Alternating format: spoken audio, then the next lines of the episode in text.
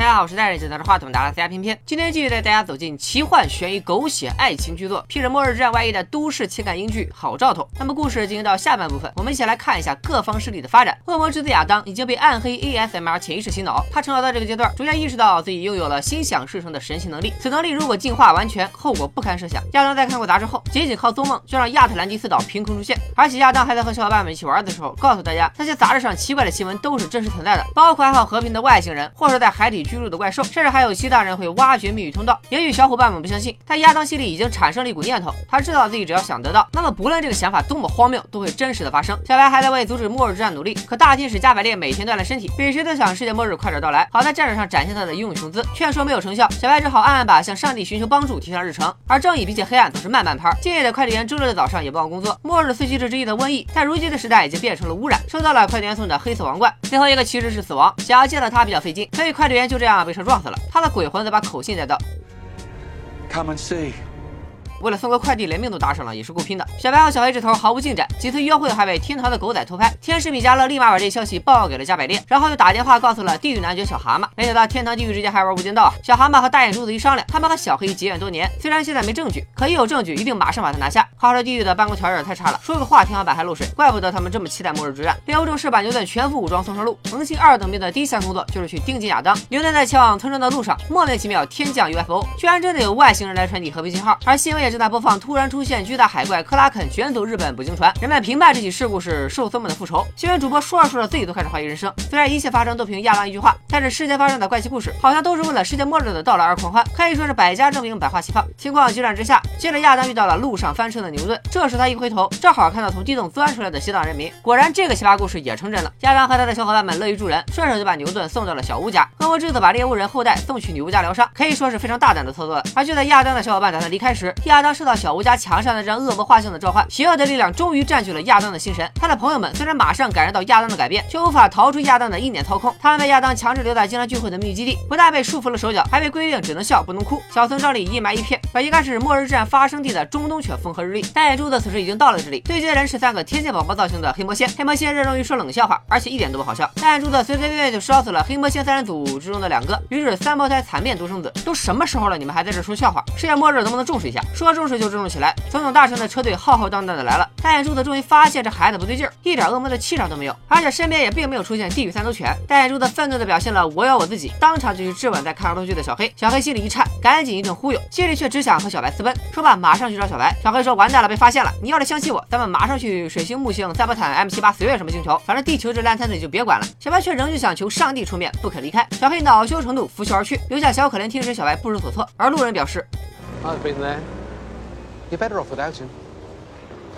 小黑邀约小白私奔不成，只能自己搞定小蛤蟆和大眼珠子。用什么办法呢？对这些小白为他偷来的圣水终于派上了用场。小黑精心策划了一出小学生恶作剧，给小蛤蟆弄了个圣水淋浴。小蛤蟆不幸化成一滩黑水。大眼珠子虽然有前车之鉴，但奈何小黑诡计多端。他依靠恶魔本身可以无限制变换形态的优势，把大眼珠子骗进了电话答录机的信号里。另一边，亚当瞪着两只冒红光的大眼睛。末日风暴已然来袭，只看山雨欲来，已有摧枯拉朽之势。本以为女巫和猎巫军团的后代会大战八百回合，结果他俩一出门发现龙卷风来得太猛烈，马上就能在临死之前抓紧时间为爱鼓掌。本来一次不够，还想继续，但小吴还是听从祖先的预言，说时间不多，不如先去拯救地球，回来再接着鼓掌。牛顿表示：“你家祖宗管的也太多了吧？”随即提上裤子跟小吴出了门。一路上，牛顿都在质疑小吴为什么要活在被预言束缚的人生里。小吴说：“你个倒霉孩子，不听老人言，吃亏在眼前，叫你干啥你就干啥吧，哪那么多废话。”牛顿不置可否，暂时向未来的女朋友低头。两人虽说有点小摩擦，但还是磕磕绊绊一起潜伏进了军事基地。善良的小白也好过，一堆天使下凡集体发难，态度十分强硬，让小白不要再对末日之战互相干涉。不过小白这些年和小黑学坏了，当然不会轻易低头。他是用压箱底的阵法想和上帝对话，希望上帝他老人家能阻止这场战争。结果上帝没出现，等来了上帝的代言人。你看这代言人的脑袋多大？希望越大，失望就越大。上帝代言人表示，以多国合战引发末日之战再好不过，想让我阻止战争没门。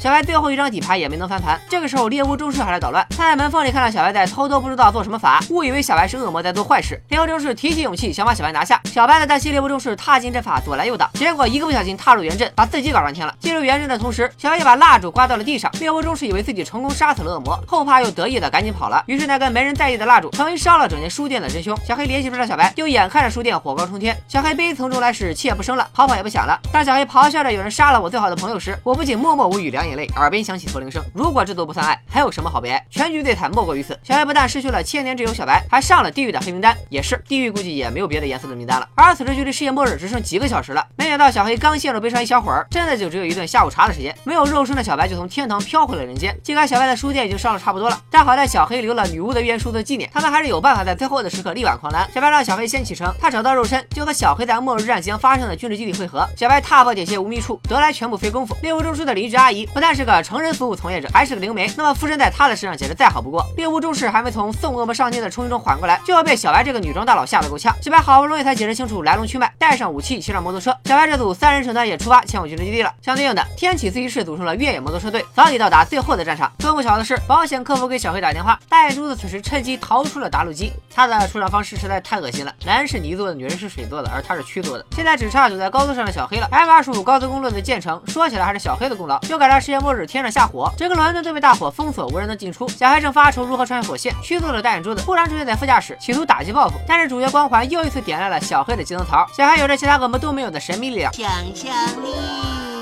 无与伦比的想象力，让他面对刀山火海无所畏惧，烈火焚身也能一直毫发无伤的一路开到目的地。亚当体内的洪荒之力无处发散，几乎都用在了他的几个朋友身上，行为越来越恶劣。他被洗脑要创造一个新的世界来掩盖人类对自然的灾害。好家伙，这和灭霸一样是个环保卫士啊！现在只要亚当一声令下，一切归零，那之后地球就可以被几个孩子当蛋糕养分了，即便是狗都能分到一块澳大利亚。只不过亚当感受到朋友们无法接受残忍的自己，甚至连来自地狱的三足犬也想逃离他。亚当追上前去，希望朋友们回来。可当看清大家失望的眼神，亚当才幡然醒悟，知道自己真正需要。的是什么？亚当最终选择自废武功，放弃恶魔的力量，做回自己。这可以说是优质家庭教育的胜利。哪怕天性本恶，也有改邪归正的路可以走。于是几个人骑着自行车就要去和四骑士决斗。此时四骑士已经到达军事基地，准备搞事情，企图扰乱世界各地的电子信号，让导弹与原子弹齐发，把地球炸个彻彻底底、干干净净。核毁灭、化学污染、漫长的冬季，这就是四骑士的末日计划。差不多前后脚赶到的小白和小黑，正要为进入军事基地实施一点人道主义法术的时候，一位撒旦之子正在身后经过，轻松打开了军事基地大门。亚当虽然不再黑化，可可是心想事成的能力还是存在的。此时，四骑士迫切希望撒旦之子能与他们相聚，只要亚当就位，他们便可以获得更强大的同盟。小黑和小白也赶到现场，他们本想用猎巫中式的枪把亚当解决，可是好在小白本就不忍心，被小白附身的灵媒阿姨更是下不去手，所以这一枪射偏了，大家都松了一口气。接着还是托亚当心想事成的福，他说两个人不应该共用一具身体，应该回到原来的样子。所以小白再次拥有了自己的身体。外面三方对峙，大战一触即发。控制中心里，牛顿和小屋正想办法阻止全球即将启动的核武器。时间紧，任务重，复杂的程序可不是随便一个人就能解决的。小屋问牛顿：“你不是说你是程序员吗？快展现真正。”的技术啊，牛顿承认错误也挺诚恳。他说我不是程序员，我就是个倒霉蛋，从小长到大就没有我碰的不坏的电脑。于是两人眼前一亮，拯救地球就靠牛顿的臭手了。在小乌的鼓励下，牛顿顺利把世界各地的军事基地系统关机又重启。最倒霉的人也终于迎来了最幸运的一天。而四期中的战争、饥荒、瘟疫看着挺厉害，没想到战争只是亮个相，连支箭在手里挥了几下，却被小女孩踩脚之后，以和平理念迅速摆平。之后孩子们又以洁净对战污染，健康午餐对战饥荒，以最纯真的想法和愿望打败了四骑士。虽然死亡是死不了的，可他也知道寡不敌众，团伙没了的他。知难而退，展开黑翅膀，原地消散。阶段性胜利达成，小屋牛顿与众人会面。祖先的冤书流落在外许久，终于回到他的手上。现在小黑把冤书抛向办公室，书中飘出来的一张碎纸片被有心的小白抓住，写着“明智的选择以何种面目示人”。这张预言代表着什么？目前还不得而知。天堂代表和地狱代表气急败坏，等了几千年就未分出个胜负。世界也即将开启新篇章。那么好的计划都让这个熊孩子给毁了。亚当虽然年纪小，可是明事理。他不想重启战争，不想掌管世界，而是想和自己的小伙伴们一起愉快快的玩耍。不得不说，两人加起来快一万两千岁了。一本正经温馨一个十一岁的小孩去毁灭地球，场面一度十分尴尬的讽刺。孩子不听话怎么办？只能是找家长了。撒旦得知从未见过面的儿子不听话，当场生气的就从地底下往上爬。眼看山崩地裂，一切都要玩完，小孩只能指望小黑发挥特长，并表示你再不想办法，我就再也不和你说话了。小黑一想，最好的朋友再也不和自己说话，这不比死还难受啊！急中生智，马上变身，与小白、亚当一起进入了极乐净土。在这千钧一发之际，他们告诉亚当，大胆做自己，下辈只有你。撒旦刚爬出来两秒，亚当就非常坚定的说：“你不是我爸爸，十一年都没有出现过，一出现就想教育我，我没有你这样的爹。”亚当喊的时候，众人都万分紧张，万一刺激到撒旦，怕他老人家当场抽风。好在亚当这次也心想事成了，撒旦爸爸还没发威就领了盒饭，为你默哀一秒钟。